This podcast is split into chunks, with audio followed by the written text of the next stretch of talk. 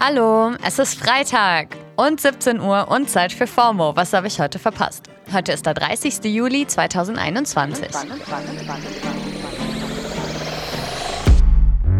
Mein Name ist Dana Sadin und heute geht es um der Babys Homofeindlichkeit, Snoop Dogg's Millennial Festival Traum und einen neuen Paartherapie-Podcast. Bevor wir loslegen, eine kurze Urlaubsservice-News. Ab dem 1. August, also schon diesen Sonntag, müssen Urlauber spätestens bei der Einreise zurück nach Deutschland einen negativen Corona-Test vorweisen können und dürfen auch nur dann zurück ins Land. Also wenn ihr nicht durchgeimpft oder genesen seid. Wenn ihr mit dem Flugzeug unterwegs seid, kann es auch sein, dass die Testergebnisse schon bei der Abreise vorgezeigt werden müssen. Also informiert euch am besten und stellt euch drauf ein. Was ja jetzt schon seit einigen Tagen Wellen schlägt, sind die homo- und frauenfeindlichen Kommentare von The Baby beim Rolling Loud Festival in Miami. Der Rapper hatte einfach uralte und gefährliche Klischees über Homosexuelle, HIV und AIDS reproduziert und aus irgendeinem Grund gedacht, es geht ihn irgendwas an, wie Frauen zwischen den Beinen zu riechen haben. Uch. Seitdem haben super viele KünstlerInnen seine Aussagen heftig kritisiert und sich mit der queeren Community solidarisiert, wie auch zum Beispiel seine Kollabopartnerin Dua Lipa. Und jetzt hat sich auch The Queen of Pop höchstpersönlich zu Wort gemeldet.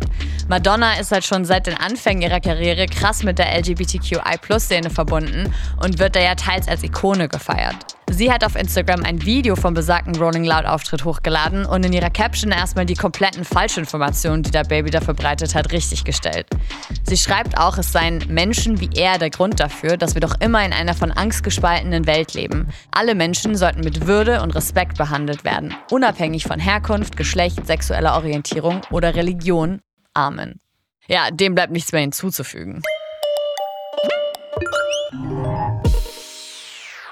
Dem Line-Up von Snoop Dogg's ultimativen 90er 2000er Festival bleibt auch nichts mehr hinzuzufügen.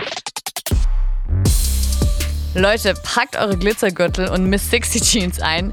Das Lovers and Friends Festival soll 2022 in Las Vegas stattfinden und hat einfach ein Line-Up wie aus einem strassbesetzten Traum. Lauren Hill, Usher, Usher, Ludacris, TLC, Ciara, Lil Jon, Brandy, Monica, Lil Kim und noch richtig viele mehr vom selben Kaliber. Also quasi eine zum Leben erwachte Bravo-Hits-CD. Wo sind meine Millennials? Eigentlich sollte das Festival schon 2020 in Los Angeles stattfinden. Aber for obvious reasons fiel die Festivalsaison dann eher, eher aus. Und das war auch nicht das einzige Problem. Schon vor Covid gab es wohl Verwirrung wegen dem Line-Up. Als der Flyer nämlich 2020 zum ersten Mal gepostet wurde, meinten mehrere KünstlerInnen, dass sie noch gar keine Gage erhalten haben, also offiziell noch gar nicht gebucht sind. Die Rapperin Lil Kim bezeichnete das Festival in ihrer Insta-Story sogar als Fake. Und das Ganze wirkte dann doch plötzlich ein wenig unseriös. Irgendwie waren das schon so Fire Festival-Vibes. Aber Snoop Dogg ist ja schließlich nicht Ja Rule, der das Fire Festival mitgegründet und quite literally in den Sand gesetzt hatte. Und die Missverständnisse konnten noch geklärt werden. Lil Kim hat ihr Booking dann doch zugesagt, genauso wie einige andere, die vorher das Festival öffentlich als Scam dargestellt hatten. Ja, und dann kam eben Roni und Ende Gelände. So, und jetzt kam die Big News von Snoop Dogg auf Instagram, dass Lovers and Friends doch noch stattfinden soll. Zwar nicht in LA, sondern in Las Vegas und nicht an zwei Tagen, sondern nur an einem, aber hey, wir nehmen, was wir kriegen können. Oder YOLO, wie man 2012 sagen würde. Der Ticketvorverkauf startet übrigens am Montag. Die Preisliste für die Tickets hört sich aber halt auch schon wieder so sketchy an. Angeblich starten alle Tickets laut Snoops IG-Post ab 1999 downwards, was auch immer das heißen soll. Auf der Webseite variieren die Preise dann aber von 175 Dollar für ein normales Ticket bis zu 10.000 Dollar für die VIP Cabana. Ja, äh, YOLO, ne? Also ganz ehrlich, ich krieg da Fire Festival Flashbacks. Also es wäre schon einfach so ein Dream come true, wenn das wirklich passiert, aber es wirkt gerade noch etwas zu schön, um wahr zu sein. Ja, als zu schön, um wahr zu sein, würden die meisten ihre Beziehungen wahrscheinlich gerade eher nicht bezeichnen. Vor allem jetzt während Rona. Homeoffice, Homeschool, Partypause und allem anderen, was unsere Beziehungen plötzlich alles aushalten müssen. Da ist einfach mega gutes Timing, dass jetzt ein neuer Paartherapie-Podcast erscheint. Da kann man sich dann Tipps für eine gesunde Beziehung abholen.